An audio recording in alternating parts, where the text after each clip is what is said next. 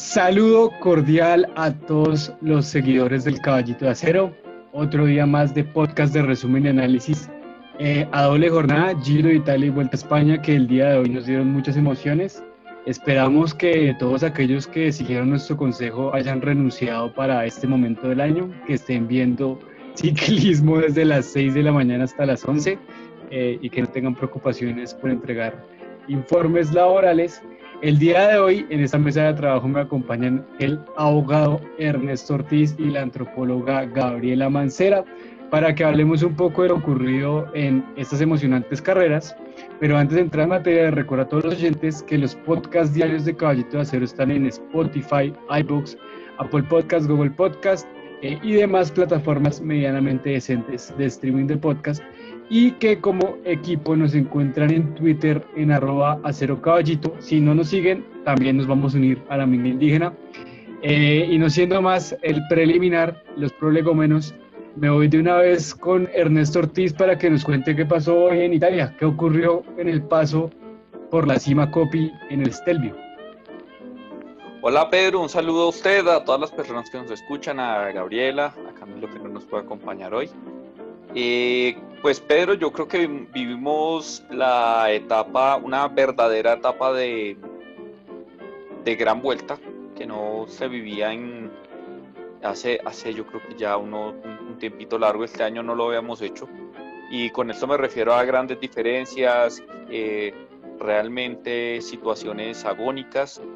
Y lo que tuvimos fue pues una etapa de 203 kilómetros larga, eh, con varias subidas en el cual llegan a los pies del Estelvio ya con, con desgaste y empiezan a subir el Estelvio y como este año todo es raro, todo es extraño, eh, el ritmo lo estaba poniendo el Sunweb, sí, no me estoy equivocando, el Sunweb, el equipo de las clásicas, el, que el de mismo de Dumoulin que no le podía ayudar nunca, esta vez estaba poniendo, eh, bueno, esta vez en este giro puesto ritmo.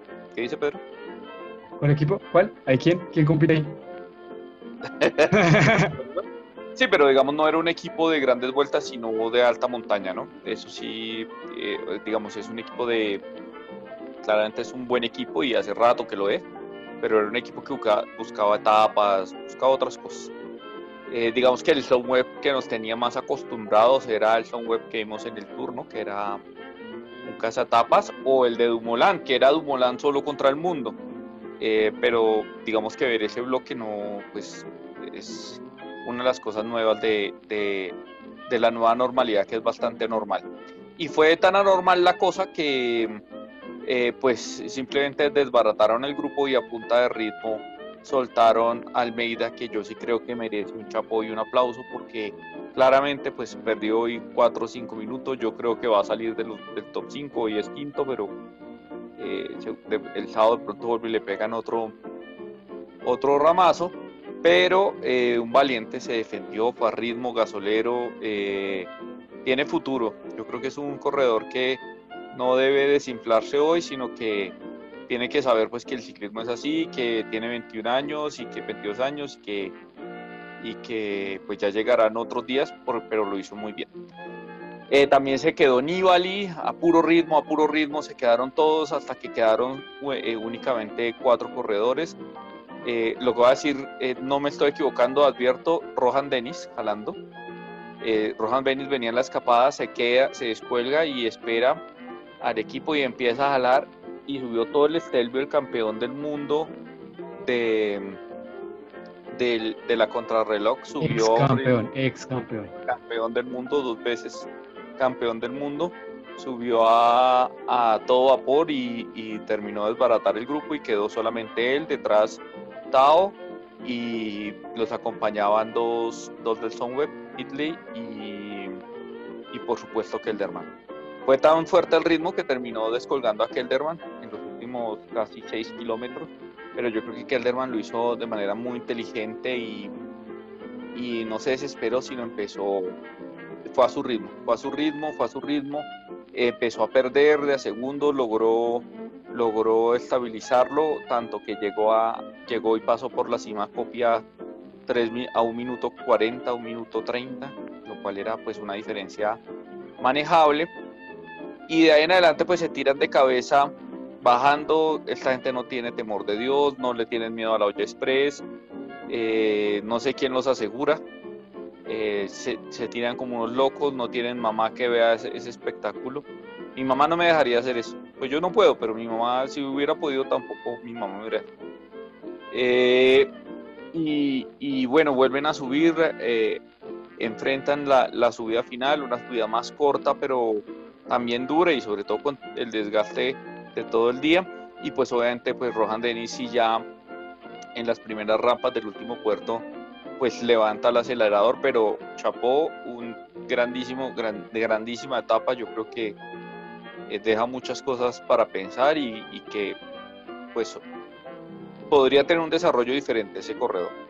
Y finalmente entonces eh, se quedan solos Hidley y Tao, Tao obviamente pone el ritmo, pone el ritmo y llegan arriba y en, al final ya ahí no termina en lo alto exactamente, sino hay un último kilómetro casi plano, un falso plano hacia abajo inclusive, y pues Hitley que no ha trabajado, pues que no le dio la, cara al viento en todo el día, naturalmente pues para no perjudicar a Ketterman, eh, termina sprintando y ganando mm, con relativa facilidad el sprint atado, Tao entra segundo, y empieza la angustia de ver si llegaba Kelderman, aunque eh, yo creo que lo, defendió bien y Kelderman alcanza a salvar la rosada, se pone la rosa por primera vez. Yo creo que esto sí es. Yo nunca he visto ganar a Kelderman, Pedro, ¿usted sí? No. me acuerdo que Kelderman había ganado. Uno ve, claro, uno lo busca y, en Prosa en Prosa Stats pues va a encontrar triunfos de Kelderman, pero pero Kelderman es de esos hombres que siempre hace sexto, séptimo en las grandes vueltas. Eh, es como un hombre muy regular, pero que no gana etapas, no gana generales.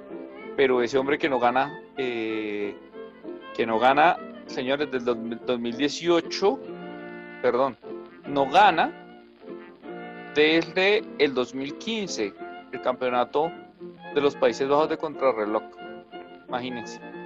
Eh, no se subió a un podio desde el 2018, pues fue tercero en, los campeonatos de los Países Bajos. No gana una etapa eh, desde el 2013 eh, en la Vuelta a Dinamarca. Pues este tipo, este, este que estamos, sin embargo, ha sido séptimo, cuarto, décimo de la Vuelta a España, ha sido séptimo del Giro.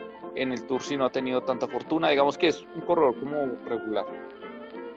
Eh, pues este señor está de rosado hoy, de rosa, yo, sí yo creo que es, pues eh, en mi opinión, yo no quiero sonar exagerado, quiero pues que mis palabras suenen ponderadas, pero yo creo que estas sí son señales del fin,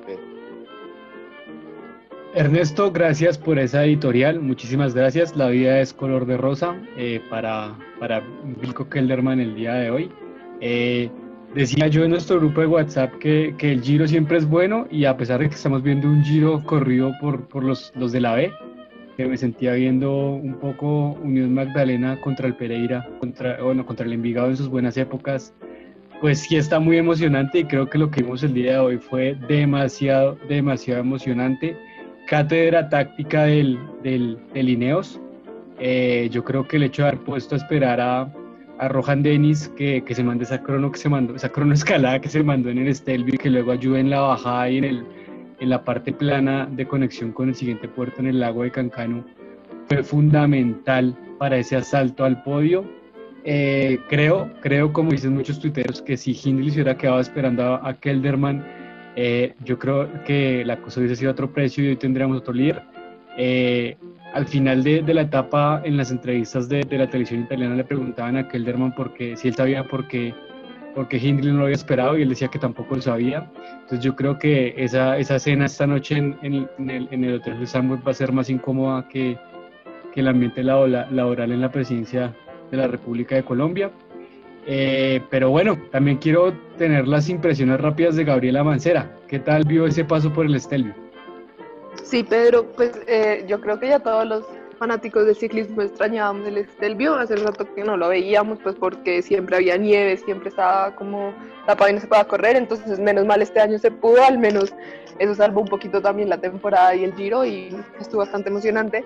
Y lo que usted decía, yo también quería decir pues que mm, las declaraciones de Kelderman al final fueron como que estaba muy bravo con Hinley y que no sabía del por qué no lo había esperado, pero yo, pues yo siento que, digamos, si Hinley se hubiera puesto a esperar a que el Derman iba a jalarlo, yo creo que hasta los de Lineos, eh, Tao y Rohan Dennis les hubieran sacado mucho más tiempo. O sea, es mi impresión. Yo siento que, porque además, no, si, pues si, si Hinley se hubiera quedado esperando, pues Tao hubiera ganado la etapa y de pronto hubiera sido Tao el, ganador en este momento de la mayor rosada. Entonces yo siento que Kelderman, pues como que su rabia y todo le jugó una pasada ahí, pero yo creo que la estrategia que hizo el Soundweb decirle a Hinley, no, si usted está bien de piernas, sígalos porque no podemos dejar ir al Lineo solo, estuvo bien y yo siento que fue pues lo mejor que hicieron. Además que Elderman no se le veía tan bien y, nosotros creo que ya lo habíamos dicho, o sea, que Elderman no es tan buen escalador, pues no es un excelente y se iba a quedar, o sea, nosotros lo dijimos, en el Estelvio puede ser que Kelderman se quede, ya una diferencia grande y la tiene que tratar es de mantener, pero pues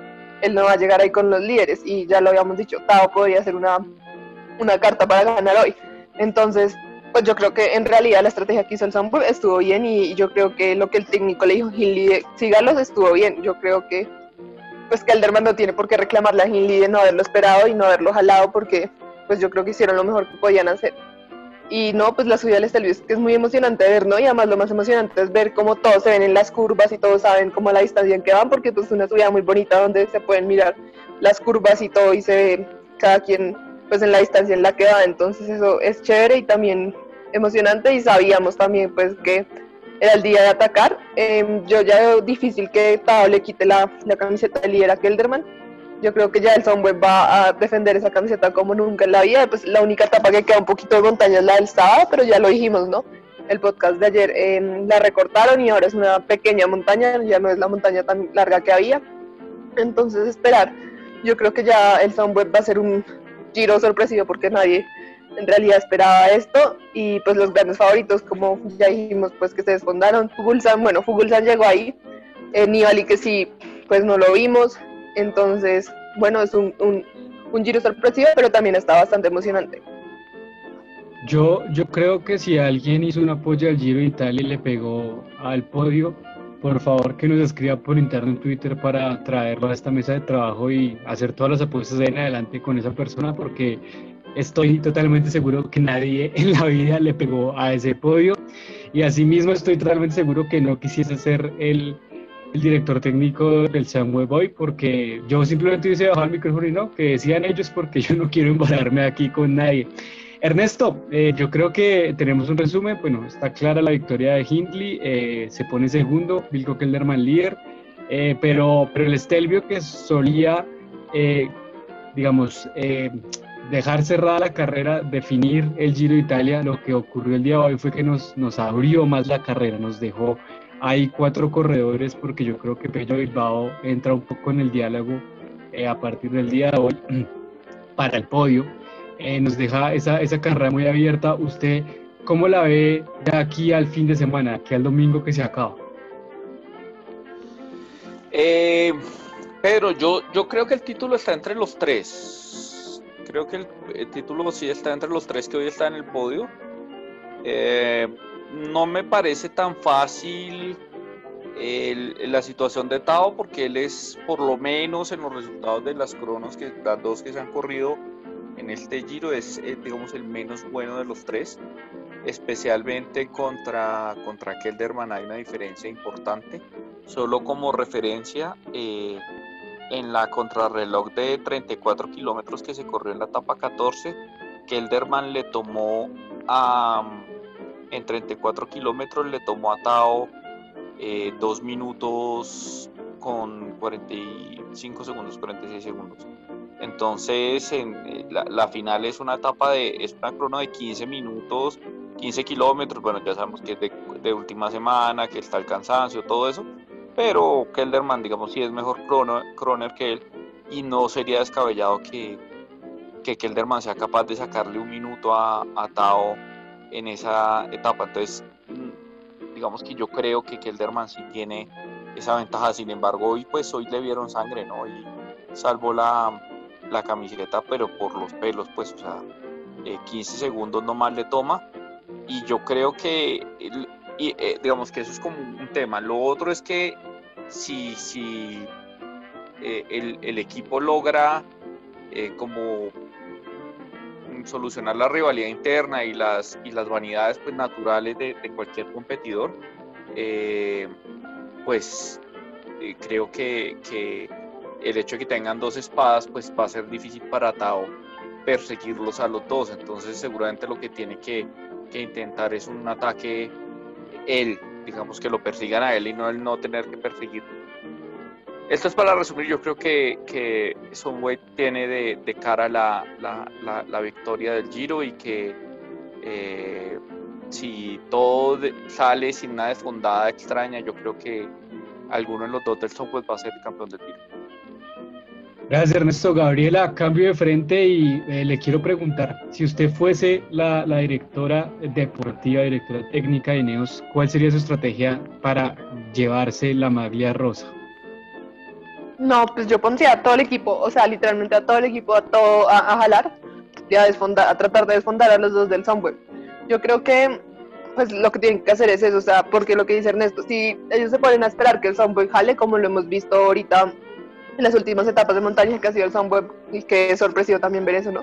El Sunweb va ahí jalando, pues no van a hacer nada, o sea, si el Ineos no se pone a jalar y tratar de desbaratar el tren del Sunweb, pues no van a lograr nada porque es que ellos tienen dos y los dos primeros, entonces mi estrategia sería poner a todo el equipo y decirles como igual no importa nada mañana en la contrarreloj, pues al único que tenemos que salvar es a Capao y hagamos todo por nada, o sea, si no, no, no logran nada, lo primero que tendrían que hacer es desbaratar y tratar de en esos puertos pequeños que hay el sábado, tratar de desbaratar a todo el Sunweb y dejar al menos solos a Hindley y a, y a Kelderman y ya cuando estén ellos solos, pues tratar sí, de llevarlos o tratar de hacer un ataque final, pero pues lo que tienen que hacer es lineos liderar desde el kilómetro uno, yo creo. Bueno, Gabriela, muchas gracias. Creo que es cierto, eh, por más que la etapa del sábado haya sido recortada, en su paso por Francia, ya no, haya, ya no esté el, paso del Agnelo, sí creo que, que esas tres subidas al, al Sestriere y con el tren de coroners horribles que pueden subir a fuerza a puertos eh, que tienen lineos, se podría marcar alguna diferencia. Yo creo que, que mañana tienen que, que sentarse a planear bien dos días fuertes que van a ser el sábado y el domingo, pero eso también lo planeemos nosotros eh, el día de mañana. Por ahora le doy el cambio a Ernesto Ortiz para que nos vayamos con la previa de mañana, la última oportunidad para los embaladores. Ernesto, ¿qué nos tiene mañana el Giro Italia? Pedro, pues como usted dice, la última mañana, digamos, en principio, lo primero que habría que decir es que no debería haber lucha de hombres de la general, pues Ahora, de golpe hay un corte, y, pero en principio no debería haberlo. Y deberíamos ver dos cosas. Por un lado, eh, pues una etapa que se defina al sprint, entre otras porque seguramente los equipos del hombre, de los de la gente de la general, están más interesados en, pues en mañana que tengan una etapa tranquila, ¿no? Eh, eso por un lado, y y yo le diría que sería un día para escapadas si, si hoy el de Kurnig no hubiera perdido la camiseta, pero como perdió la camiseta, yo creo que ya mañana sí va a tener interés por trabajar eh, la victoria de etapa, entonces no, no creo que dejen ir una escapada muy lejos. en ese sentido, pues vamos a tener una, una, una carrera también que pase y va a permitir y va a terminar de sentenciar lo que sea o lo que es la camiseta de, de, la, de la combatividad. Pero no crean que es una etapa fácil, es una etapa muy difícil. 258 kilómetros eh, con prácticamente plana, digamos que solo dos obstáculos, uno de ellos, eh, eso sí, eh, bonificable en segundos, ojo, porque hay las bonificaciones del, del, Giro son muy pequeñas, pero como están las cosas, cualquier tres segundos sirven, ¿no? Y, y, un sprint intermedio y pues los puntos del final que yo creo que pues a Sagan sí le interesan eh, a ver si puede dar la vuelta a la, a la etapa, eh, perdón, a la camiseta Chiclamino. Entonces creo que tiene pues como todos sus elementos y lo que yo vería, Pedro, es un final en, el sprint, pero eh, trabajado básicamente por el de Kurnik y por el equipo de Saga. Por el Bora. Ernesto, entonces su favorito para mañana. Déjeme soñar, Pedro. Voy a decir Álvaro Josh.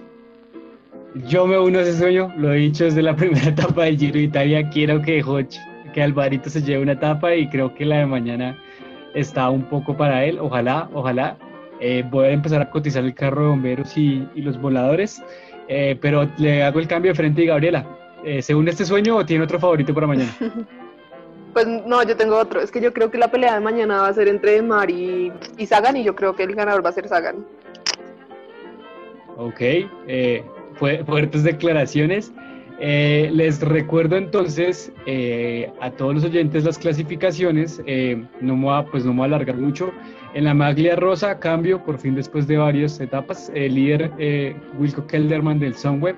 Segundo lugar, Jane Hindley, también del Sunweb, a 12 segundos. Tercero, Tao Gegenhardt de Lineos a 15 segundos cuarto Pello Bilbao a 1.19, quinto Joao Almeida a 2.16 eh, y ahí para abajo varios a más de 4 minutos ya.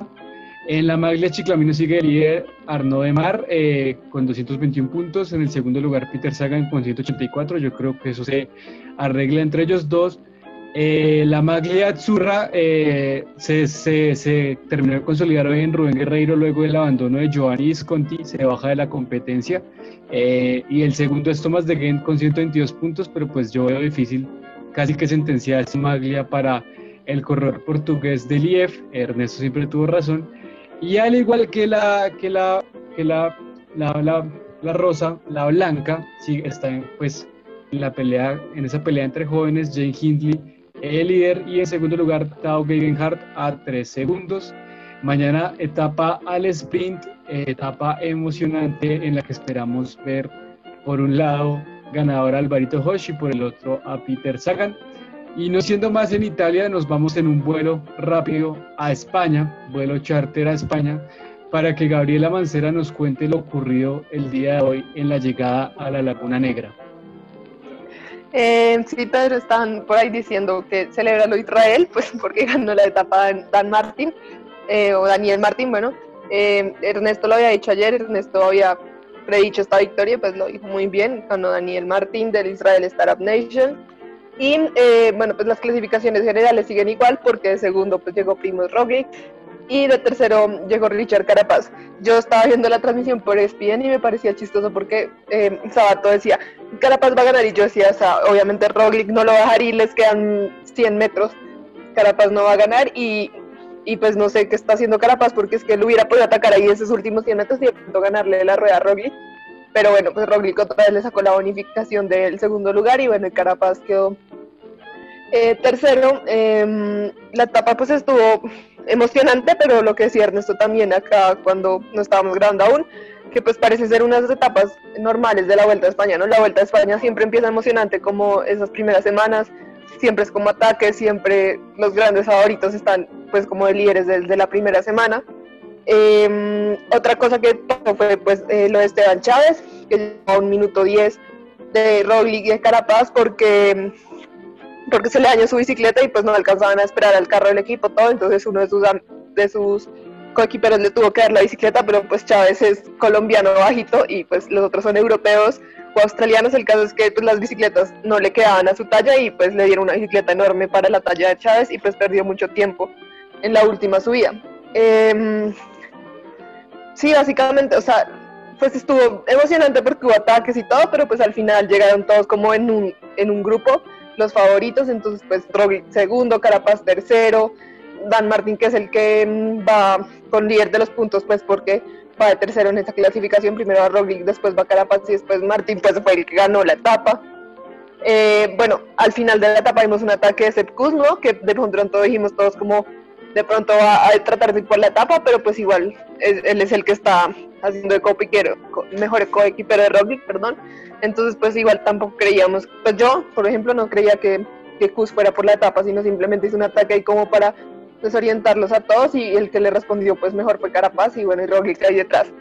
Entonces, no, la vuelta sigue igual, no han cambiado las posiciones, el Ineos eh, pues también está tratando ahí de, de, de, ganar pues o quedar de líder, van líderes de la montaña con Carapaz, el Ineos pues ya perdió su, una de sus fichas que pues le dijimos ayer, entonces ya tienen menos un gregario y bueno, esperar cómo ¿Cómo No que? me- ¿Cómo no- no la vuelta? No menos un gregario, menos el mejor gregario del mundo. Puede seguir con su editorial, señorita Gabriela Macera. No, no, pero es, es- es básicamente eso. Ah, bueno, pues de mejor joven sigue también más. Y, y el premio de la combatividad hoy se la dieron a Will Smith del Burgos. Sí. Gran cantante. Me parece muy chistoso que se llame igual que Will Smith el actor. Cuando Lo escuchaba yo, pero ¿será que se equivocan como lo dicen o que no? Ah, no, sí también se llama Will Smith. Se puede ir con su tío a España. Sí. bueno, Ernesto, eh, gracias a Gabriela por, por, su, por su editorial, gran resumen de la Vuelta a España, es verdad. Viva el cuestacadorismo español y vivan los, los embalajes de montaña que son eh, patrimonio nacional en España, yo creo. Eh, y quiero hacer un, un cambio de frente para preguntarle algo a Ernesto, y es el chavito con la suerte del chapulín. Sí, Pedro no lo acompaña la suerte al hombre. La verdad, pues es un pinchazo desafortunado y pues también en, el peor momento, porque es en el momento en que ya están subiendo a tope. Ese mismo pinchazo en otro momento de la carrera, él alcanza a volver, pero pues ya con, el, con, con, con la carrera lanzada pues era, era imposible, pierde un minuto y nueve segundos que ya pues no, no, son definitivos, ni lo sentencia ni lo saca de la lucha, pero, pero digamos que eran, pues sí que un minuto, perder un minuto en, en esas carreras tan apretadas, de, eh, el día que, que él iba bien, pues, pues no deja de ser, eh, digamos, desilusionante para él. Y para nosotros, pero bueno, le deseamos mucha, mucha suerte y, Sí, yo, y- yo creo que, eh, creo que, creo que, pues es parte como de la mala suerte que está teniendo Colombia este año, ¿no? Sí, no, todo es culpa del COVID, pero bueno, y, Eduque, pero, pero, pero sí, mejor suerte para, para Esteban Chávez, yo creo que igual queda largo camino y, y, y- y, pues no es tanto el de sangre, eh, si- siento que se supo reponer bien y de hecho es- cuando siguió la cámara todo el tiempo que pedaleó con la bicicleta que le quedaba grande, siento que demostró que está en muy buena forma Esteban Chávez, lo cual ilusiona y esperemos pues que se reponga anímicamente de este, de este golpe de mala suerte y pueda seguir adelante en la Vuelta a España. Eh, antes de, irnos con la previa de mañana, quiero preguntarles una cosa a los dos, a ver cuál es su punto de vista. Y es que hoy vi eh, a un Froome eh, de gregario. Y gran gregario para, para lo que está intentando hacer Richard Carapaz. De admirar, de, de pararse y de aplausos la forma en la que, en la que Chris Froome, gran campeón, se está despidiendo de su equipo de Lineos. Sí, yo creo que muy profesional, ¿no? Se le, se le vio entregado eh, y, hizo pues todo lo que pudo. Yo me imagino que en todo caso le van a dar en algún momento licencia de pues de, luchar por una etapa, pero, pero, pero está haciendo lo que le corresponde hacer un profesional y es entregar todo por su equipo y, y yo creo que de aplaudir y, y- y creo y no me equivoco que no equivocarme que muchos nos emocionamos de verlo así, ¿no? Sí, Gabriela, ¿usted qué piensa Yo- de hoy?